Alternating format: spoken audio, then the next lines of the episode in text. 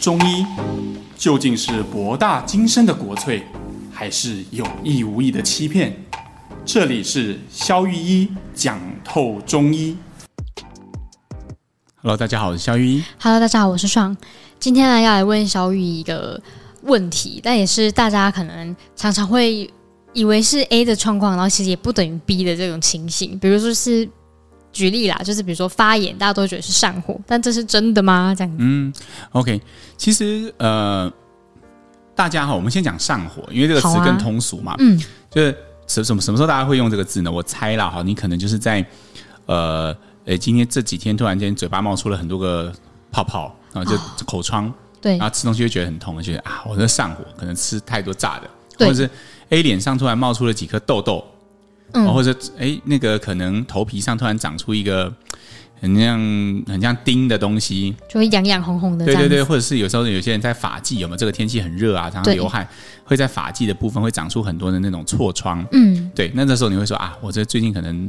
太累，上火。哦，好，那可是我觉得上火跟发炎它的区分在哪呢？你有没有发现我们刚刚讲的这几种状况哈，这几种上火嗯的状况，它其实它的位置都发生在为什么叫上火？就在人体的上方，哦，就尤是其、肚子以上对那对种对，位置。其实理论上是横膈以上，哦但是尤其是以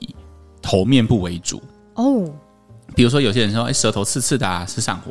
嘴巴干干的啦、是上火；眼睛干干的也上火。哎，可是好像很少人说，哎，比如说女生如果分泌物啊、白带，很少说，哎，我上火，好像比较不会这样讲嘛。哦，所以发呃不是，所以便秘也不算是上火。对啊，哎所以其实对于中医来说哈，上火的这个“上”字，它不是动词哦，不是说哦有一把火烧起来的意思，嗯，它其实是在上面的意思，它是个形容词来的，是在上焦的火气，我们叫上火。哦，那像那种就是很多人都会发身体发炎嘛，俗称的发炎，然后会什么疲倦啊，然后哪边痛啊，然后什么排便不顺啊这种，所以发炎究竟是一个什么样的对问题？所以，其实如果我们把上的这个意念去掉以后啊，其实剩下来的就是跟发炎比较类似的了。火吗？对，就是火、哦啊。你看，你你你看到一团火在那边烧的时候，你想到的是什么呢？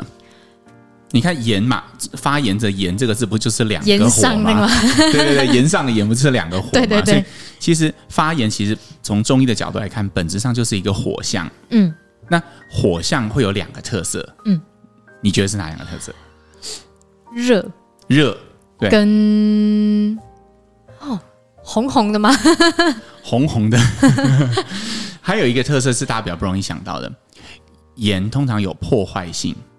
哦，破坏性比如说。你家房子啊，呃不要不要说是你家，我家房子，呃，这刚刚奇怪，不要，呃，应该说，假设我们有一坨嗯森林木材大火吗森林大 火，对，好，那烧完之后，它是会破坏掉一些实质的东西的，哦，对，哦，比会如说呃，家里着火之后，你家里的家具会破坏嗯掉；森林大火之后，那些木材会被烧毁嘛。就像我们烤肉的时候，那些炭啊，也都是会被烧，烧过之后就不能够再烧了。对所以本质上，炎其实是一种消耗性的疾病，发炎是一种消耗性疾病。哦，大家容易看到火的展示出来的那个能量，就是诶，它很热，就像你刚刚讲的，它会红红的，然后会呃很不舒服。但是除了这之外，大家还要看到它对身体的消耗性。消耗性。所以举通常会怎么样消耗身体？对，举例来说哈，我记得以前在很很古早的节目里面，我们谈过转骨这个主哦，题有有有，然后我那时候我就记得我们有做一个这样的铺垫哈，很多的呃临床上很多来转骨的小朋友，嗯，我给的不是补肾补东西，而是帮他消炎。哦，所以小朋友很容易发炎嘛。对，因为身上假设呃青春期的小朋友他正在发育嘛，对吧？对，那可能家长假设家长带女生来，呃，小小女孩来，她可能是为了要丰胸哈、转骨哦各种有的没有的。但是我如果看到她满脸痘痘，我一定会说服家长，我们要先治疗痘痘。为什么呢？这就是因为发炎的消耗性。嗯，发炎的同时，它要长这些痘痘出来，它是不是要身体要就有火象？对，那这个火，它同时底下就是会消耗掉它很多本来要拿来生长发育的能量。哦，所以等于是说他那个能量用引导到错的地方去是啊了。这些柴火，这些这些营养的物质，嗯本来是要拿来长胸部的，嗯，本来是要拿来长高的，嗯，好，本来是要拿来增加我们的骨质的，但是现在都拿来长痘痘了，哦，都被痘痘拿去烧掉了。所以这就是为什么发炎有消耗性这一点，可能是很多人所忽略的。嗯，所以在这边也是提醒所有的听众啦，哈，就如果你的身体常常在慢性发炎，比如说什么症状呢？诶，你常觉得诶口干啊、嘴破，可能觉得嘴破就嘴破嘛，那过两天就好。对啊诶，，这个破了以后又换另外一个地方破啊，痘痘这边消了又换另外一个地方长。哦，哦，或者是你常常觉得，哎，身体的关节，像刚刚上讲的关节的疼痛，哎，这边好了，又换另外一个地方，嗯，啊，过了过了几天又换成脚，脚换完了又换成手腕，嗯，嗯就你常常觉得你身体有各种各样莫名其妙的发炎，哎，屁股上没事会长一颗钉，哎，可是过几天，哎，屁股的好了，可是又变成肩膀后面背部又长一颗钉，嗯，那这个其实都暗示着你身体用了很多的能量在发炎，那像那种睡眠不好的类那种类也是，就是失眠这种也是属于那种慢性发炎的症状。站嗯在发炎有消耗性这一点上面来看哈，确实发常在发炎的人，经常在发炎的人会很累。哦但是反过来说，不是所有的累都是发炎造成的。哦，不等于啦，对啊，你看、嗯发炎有消耗性嘛，他没有柴火，那当然他会觉得累。嗯可是也有可能有些人他们不是发炎，但他本人柴火就很少，那就是虚。嗯，哎、所以累有很多种情况，对。但是发炎确实是一种常见的情况。那为什么有些人的体质好像真的很容易长期发炎？坊间还流行说什么吃什么姜黄可以让身体不要发炎？其实我觉得发炎哈是一个现在很多人都会面对的问题。嗯，它其实我个人觉得，其实和现代人的情绪和营养最有关系。营养哦，嗯，因为你看哈、其实这些发炎物质，根据现代医学的研究，它还是我们吃进来的一些自由基造成的。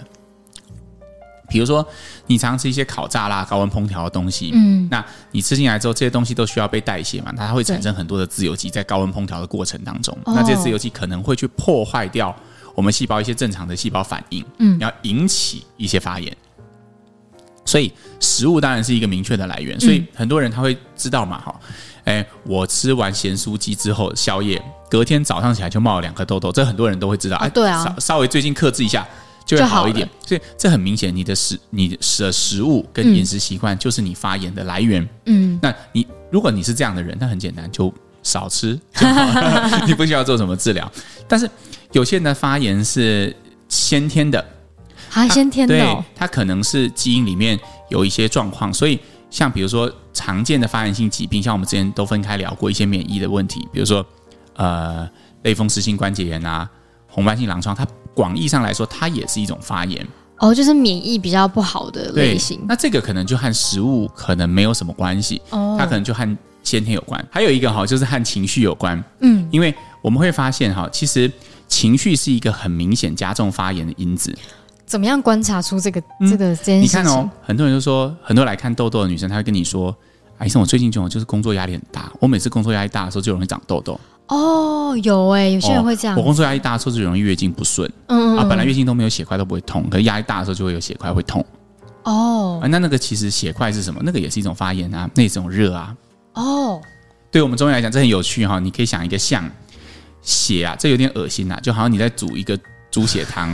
然后你知道，如果火越大，它就越来越越稠稠，对，所以对我们来讲，那种比较偏向粘性的、暗色的，或者是流动性比较不好的经血，在中医来说，我们把它定义为血热。嗯那那个热其实就是发炎，哦，所以人的情绪如果太长，就压力太大，或者是那种内火、那种皮、那个什么情绪往内烧，就会变成在身体里面像煮煮那个对啊煮对啊汤对啊一样，越来越黏这样。对，所以这个就是以前我们聊过很多关于心理的主题。对我们会认为人如果有压抑，如果有委屈，然后如果有很多不能表达的东西，哇那他可能就会从你身体，他还那个那个发炎，那个那个热，那份那个那个感受其实都在的，嗯只是你如果你没有办法把它表达出来，没有办法适切释放出来，那他可能就会用一些你不想要的方式。很内 耗。对对，就去展现出来，它可能展现在你的经血上，展现在你的痘痘上，展现在你的皮肤上，这我们之前都有展开过。嗯，好，那所以你看哈、哦，我们回头看情绪，好、然后先天的像基因，好、嗯或者说你吃的像食物，你看啊，我们现代人哪一样东西不是比以前过 去的人来的更混乱一点？对啊，我们的作息更加混乱，我们的呃更忙碌，对我们那的压力饮食更大，然后我们的饮食更加的混乱，对啊，然后更加的丰富，更加的多元。就是啊那个烹调方式太复杂，反而也不是件好事情。是啊，所以然后呃，什么时候不喝酒，对不对？ 什么时候不喝酒？每天都喝啊，对，什么哪哪一次不喝？所以在这样子的多重的影响下，我觉得现代人比过去那个年代更容易造成身体的发炎，我觉得其实是非常合理的。嗯，那有什么样的就是方式？比如说中医调理会用什么样的方法去解发炎吗？有这种的有这样的方法吗？ OK，当然了，哈，顺着我们刚刚谈的那些病因呐、啊哈、嗯，我觉得这边我谈一个案例，好很好多，人可能觉得偏头痛不是一种发炎，以现代医学来看，它也不是。嗯但是就我来说，我就会认为它其实和发炎有一点关系。为什么？这是经过实验得知，什么实验呢？所有偏头痛的患者，我都会喂教他们说：“你试试看，这个月你都用水煮的， 水煮餐吗？所有东西都水煮。水煮哦就是确保所有东西烹调温度都在一百以下嘛。对对对对对，对啊，因为水的沸腾温度就是一百嘛，对所以烫青菜不会有炒青菜好吃，因为炒青菜温度会升高啊，会有油温，它会胖爆香，对对你水煮基本上就什么都没有，真的对。但是你会发现，大部分的患者经过一这一个月，他什么药都不用吃，他偏头痛就会很少发作。什么？所以真的是跟饮食有关欸呢、对，所以这就是一个例子。我为什么要提这个例子呢？这个案例就告诉我们说，要解决身体的发炎，其实自我生活形态的调整，包含饮食，是一件很重要的事。那有些人他的皮肤炎，嗯，然后他都在做换班的工作，哦，作息很乱，对对对，我就说，哎、那你不然你就试试看，你这一次你晚班下十点，你就十二点前睡，嗯哎、结果什么药也没有吃，就十二点前睡，一个月以后它也是会大幅改善。就是身体的节律也会跟着改 变。是啊，所以你看我们刚刚提到的，像作息啊、压力啊、饮食啊、嗯环境啊这些东西，如果改善，其实会对发炎很有效。那好，那这一段铺垫完了，就是因为没有没有办法嘛，所以我们就需要药物的帮忙。对， OK，就跟减重一样嘛，就是因为呃，就是因为自自己也知道少吃多一点，但是因为没办法，所以我们就需要药物。哦 OK，那我们就来谈谈中药对这一块的支持的概念是什么？你看，还是顺着我们刚刚讲的火象哈，就是一团火，上面是热，底下是虚，对，对吧？因为是消耗性的，我们刚刚反复强调这个观点。那上面的热，通常我们会用什么东西来处理呢？会用一些清热的药。哦，把它把火浇熄的对概啊对啊念，有时候我们会看嘛，今天如果说哦，你只是火星，就是比如说你要灭小火的只是这样嗯小小火，那可能我们有很多选择。哎，我可以先呃这边弄弄，那边弄弄，然后最后再来处理这个火。但如果已经烧起来了，我们第一件事就是要灭火。那怎么样判断是大火还是小火？当然，从患者临床的症状，然后他的脉象，他表现出来的形态，就像比如说，我们举最简单的例子，假设以呃呃女生的分泌为例好了，她也是这种发炎嘛哈、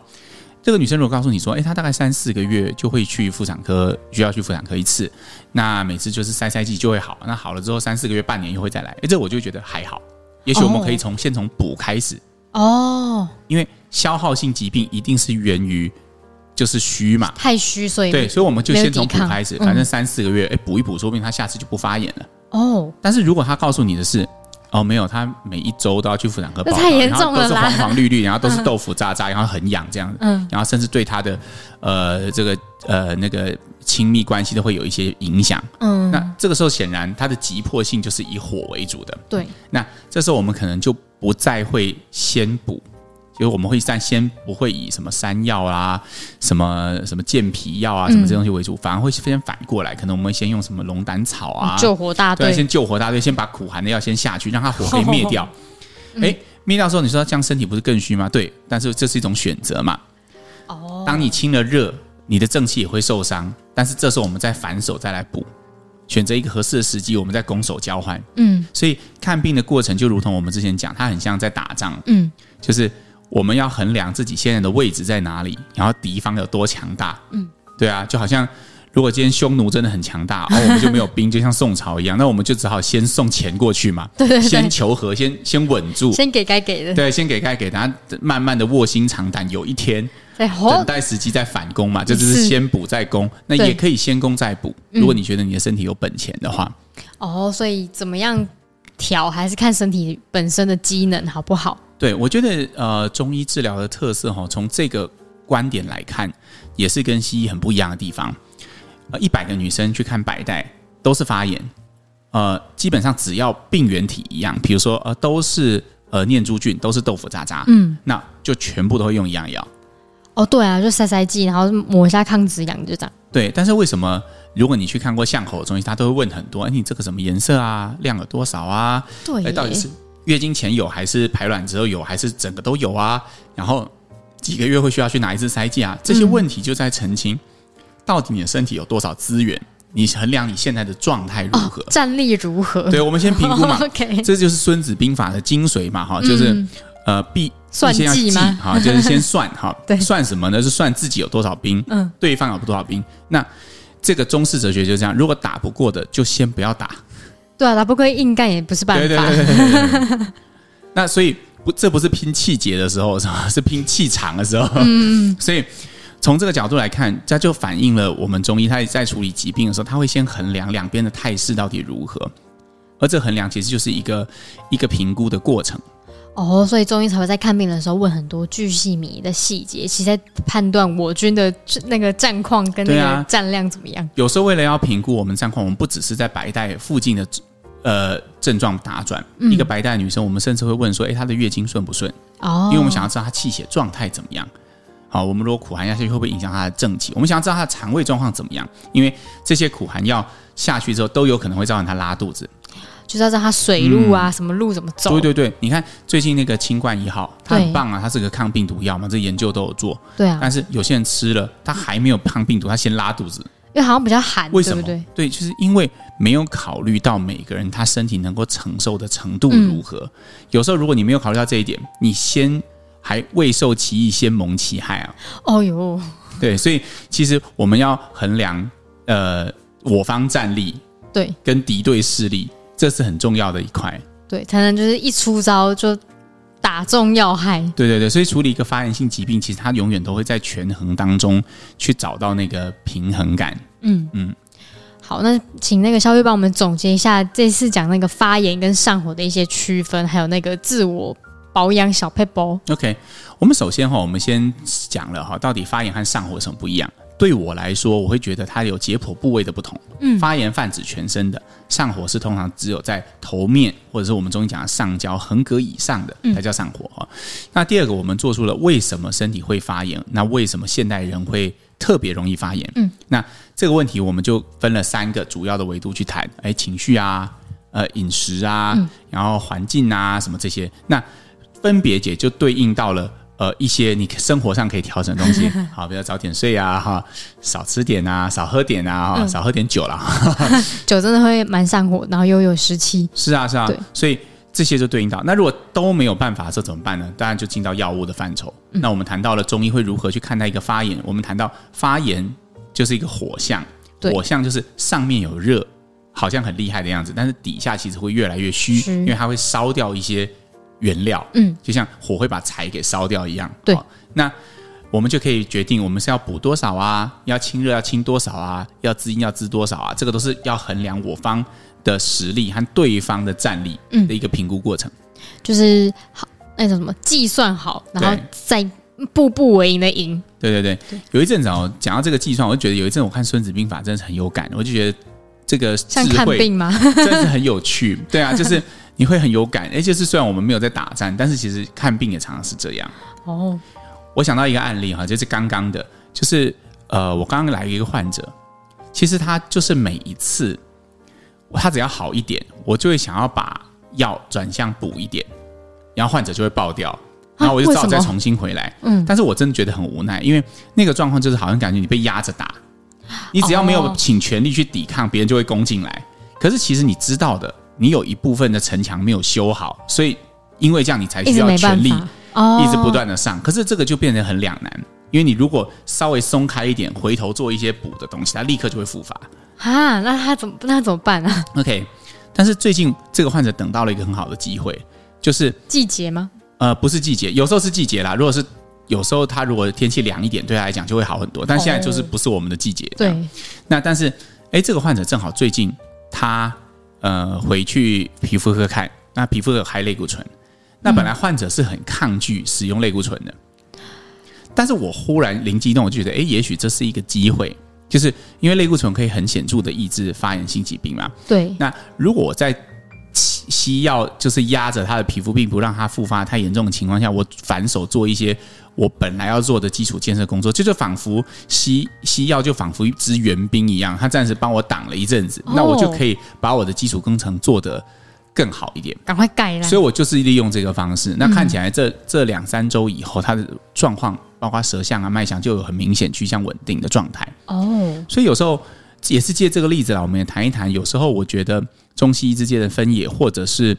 是不是用西药就一定不好，或者是用类固醇就一定不好，很难说。其实不一定。对，只是看你自己对这个东西的态度是什么。你要很清楚，这个可能援兵不是你的，它就是暂时的。嗯，呃有吃今天有吃，它就可以挡；今天没有吃，它就不行。今天有擦药膏就 OK，今天没擦药膏就不行。这是援兵嘛，它不是你自己的。对，对，那你也可以一辈子都靠援兵，这 OK、但是如果你你用援兵的同时，你自己在做一些基础的建设，那我觉得你对身体有这样的意识，你的结果就会完全不同。所以也是医生也是很辛苦，要很清楚知道说患者现在原兵有多少，然后我们要怎么样攻打那个，或是盖什么城墙，赶快来守对啊，卫、我就守觉得，哎、备。这个时候好像我们就有点像共产党的感觉，趁着那个那个国民党的军队在跟日军作战的时候，我们就先成就自己。但也是不错的策对，略这，是一个不错的策略，这是一个有效的策略。没错。我们用历史来看，也这也是一对对个对确实有效的策略。 好，那我们来念今天的留言，来念 Apple Podcast 的留言，他在 Apple p a c k e t 这边留言说，感谢肖玉的回复。他写说呢，他小弟是已经确认是之前那个金锁静脉曲张，然后啊他的不舒服感是闷闷胀胀。不过他也遇到了适合他的中医师了。然后现在如果做检查遇到一样有这方面困扰的患者，都会推荐他们先看看中医调理这个部分，然后分享自己的感受这样子。然后然后发现许多中医有趣的地方，他的中医师看诊时会先以问的方式，然后把脉，然后最近是不是哪边不太舒服啊？然后才发现原来不以为意的事情，其实也是一个问题点哦。然后中医师就会说，哦，是不是很神奇啊？身体其实很诚实的。然后他就觉得中医真的是太神奇了，然后非常喜欢。我们的节目这样子，然后让他越来越觉得中医很有趣，然后还分享哦，他还跟他中医师分享我们的频道， 谢谢。我觉得听到其实是蛮开心的，因为你看啊、我猜这个患者自己在医院上班嘛，他说他是医疗人员，然后他本来显然对于中医是。呃，他不认为中医可以解决他的问题，嗯对不对？但是他对经过我们的节目，他他认识中医的一些想法，他经过我们的回复，他去找中医的帮忙，对现在也稳定的控制，对然后他甚至还会把他的经验分享给跟他有一样的呃状态呃这一样痛苦的患者，对对对对，我就觉得，哎、这是一个很棒的，就是我们做这个节目的初衷，就是希望透过我们一点一丁点的影响力，嗯可以逐渐让中医这个东西被更多人认识到，没可以帮到错更多人。没错，好，那我们再来念下一则留言。他说：“肖医师你好，谢谢这么好的节目，然后学到很多日常保健的秘诀。然后他想要请问哦，最近天气渐渐就很热了，然后长期困扰的那个脱屑性角质分离又发作，然后他脚啊会脱皮。然后中医针对这样的情况有什么样的调理方式吗？这个哈其实蛮常见的啦，这种季节性的这种脱屑啊或干燥，其实是很常见的问题。那因为嗯，不知道你的状况是什么，就跟我们刚刚讲的那个主题一样，我们都会先衡量你的战力是多少嘛。嗯，但当然，一般在战力中等哈，你的情况都还 OK 的情况下，大部分这种脱屑都和血虚有关，哦，血虚因的为血有濡养的作用。就哦，血在呃西医来说，它是个营养物质，它先送氧气到周边的组织嘛。但是在中医来说，血除了营养之外，它还负责濡养，濡养就是滋润的意思。哦，然后因为它不够，所以没办法到表面。，对，你可以想象成血其实就是内生性的乳液啊。嗯，哦，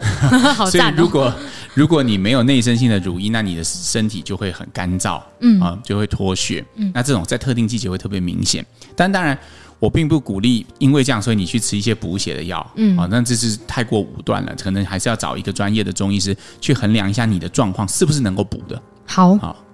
那我们再来念下一则留言。他说呢，想要问小医师，对于台湾儿童感染欧米孔之后，相对容易有脑炎的症状看法是什么呢？坦白说啊，我没有什么特别的看法，因为像这种病毒啊，能够造成什么样的状态，其实全世界都在学习当中。嗯，就是我们对这个病毒知道的东西实在太有限。你看，从 long covid 的一些奇怪的症状陆续的出现，什么脑雾啊，甚至最近黄医师有在研究的什么颅骨移位啊，什么这些问题，其实这都是经过。各方面的专家慢慢慢慢一直不断地去探索，因为其实这个病毒还有造成的症状都还很新，对，嗯，所以我觉得只能这样说。那中医怎么样去对待，呃怎么样去看待这样子的状态？我自己觉得跟小朋友的，呃，小就我们如果拿小朋友和成年人的感染者，为什么小朋友会变成脑炎的几率比较高？嗯这件事情是比较能解释的，因为以中医的观点来看，小小孩是纯阳之体啊，纯阳之体哦， 就是通常都比较热，哦，对吧？你看啊、从中医的角度来看，我们常讲脉数为热，数脉的意思就是跳得很快的意思。你注意到小朋友的心跳本来就比较快，因为还给啊你短喊嘛，对，这个在西医的观点当然是因为他他还在发育当中，哦他的心跳是一百一百一很正常，但是成年人如果一百一百一可能就有点问题懂啊。但是对中医来说，这就是小孩的身体常常都比较偏热，哦，所以你看小孩子在感染之后，我们这次看到的，通常他们烧会比较高，嗯，有时候三十九，有时候到四十，对，四十点多我都常看到。嗯，那他们也会很容易因为高烧，然后就产生强烈的发炎反应。嗯，小朋友的身体可以视为一个容量比较小的一个容一一一个水壶，那大人就是一个比较大的水壶。当你拿同样的火去烧的时候，都是同样的病毒，比较水比较多的那个，它的 buffer 比较多，就是它的缓冲会比较多。嗯，所以它比较不容易升高温度，也比较不容易降温。可是小朋友呢，他水很快就会沸腾。就是它的那个容容积比较小，还有就反应比较对多，所以这次从临床上的观察，除了脑炎以外，就是一些很强烈的呃发炎反应，嗯或者是很厉害的症状，其实小朋友都是很容易很快就就起来，也可以很容易的就消退。哦，这是小朋友体质娇嫩，然后本来就是纯阳之体的特色，这一嗯点是可以从中医的角度去看。但至于为什么会脑炎，真的没有人知道。好，没关系，总有一天医医学会有一些就发是啊发现的，是啊，好，那我们再来念下一则留言。他说呢，谢谢双航小医师的分享，然后每次开车都会听我们的 podcast，然后很高兴可以听到又专业又轻松的方式分享健康的资讯，谢谢你们。然后另外呢，身边有不少朋友有甲亢的问题哦，然后这边想要敲碗中医对于甲亢的看法与治疗的方式，谢谢你们。诶，我记得甲状腺之前我们好像有录过呜，专门的节目去。呃，如果这位听众哈，你真的想要知道，你可以先出门走完，看那一集是不是你想要的。好、嗯那还有一点就是，甲状腺健亢进的患者哈，我在这边呼吁啦哈，嗨，应该要鼓励他们接受中医的治疗，因为通常他中医的治疗很能支持你比较早的减药，甚至是停药。嗯，这个是我们支持过很多患者这样做，临床上确实有效的方法。嗯，哎，当然，大部分新陈代谢科医师在你确诊之后，他会跟你说，哦，你可能就是这一两年都要吃药。嗯，但是很多患者在中药同时支持的情况下，他可能半年八个月，他的他的很多激素就会回到正常水平，解然后他就可以停药。嗯好，那就请这位听众可以先听看看那一集，然后如果有其他的疑问，就欢迎再留言给我们。好，那来再来念本周最后一则留言，他说：“专业的肖玉和可爱的秀，你们好，好谢谢你们用心制作这个节目。”那他听了胰岛素的这一集，才知道说他可能啊，最近自己的体脂增加，可能是因为胰岛素阻抗的问题，要更注意自己的饮食。另外呢。他有自己的问题想要请教小医师，他说他从小就会流流那个手脚汗，然后在家里不会，外出就会流，在较闷热的地方，全身都会冒汗，很难入睡。已经吃安眠药一年多了，即使吃药后睡着啦，睡醒后还是会觉得身体很累，常常忘东忘忘西。感到就是很脑雾的这个状态，然后有时候呢到凌晨都困没起，然后睡不好似乎会影响到他的手脚汗和肠胃，然后他到晚上的时候呢肚子会比较胀哦，然后一直会想要排气跟打嗝，甚至会呕酸，然后脚背呢也一直都有湿疹，脚趾头常常会有那个水泡。然后其实这些问题，他都陆续有找一些中医师做治疗，只是好像每一次治疗刚开始都有效，但后来就还好。那他想要问看看肖医师他的身体状况以及他的生活习惯可以努力的方向。我我能够体感觉得到哈，这个患者应该是对他自己现在身体的状况觉得蛮蛮蛮不舒服的。嗯然后有一种蛮灰心的感觉，因为呃，就是他找了这么多医生嘛，但是对啊我觉得有时候，诶、其实如果你觉真的觉得这个现在找的医生没有办法帮你解决问题，你不妨你就找下一个，因为我觉得其实这件事情是听起来你的体质确实是不太容易，嗯至少从当然没有按到你的脉很难说什么，但是。有一些点倒是感觉它应该是有一定程度的复杂度的，嗯因为听起来你身体一定有热，你会长湿疹，呃，你会发热，对，然后你会流汗，还有水泡，对，然后你会有水泡，这些你身体的湿热体质应该是在的。对嗯但是同时你的肠胃好像又有一些状况，你会容易胀，会容易胃酸，所以它有可能是一个综合型的漏水问题。哦就是你你你你多的处你的都有你的管你的线湿可能来自于很多个不同的系统，同时哦，所以有可能呃某个中医师帮你解决了一部分，就好像你今天有一块墙上的水渍，你可能同时其实是管道间漏水，你水箱也破了，也是马桶漏水，然后哦也有楼上浴缸漏水，然后也有外墙漏水，这四个共同贡献了一块东西。嗯，那可能每个中医师他就各解决了一部一分，点点所以你会觉得哎、诶好像有效，可是进展到一个程度，他就没有办法完全的好。那嗯我觉得其实是需要更多的呃探索。对对对。好的，就请这位听众就是去可能给自己一些其他方向去治疗看看。对，好的，那我们本周留言就到这边，好，我们下次再见喽，拜拜。拜拜。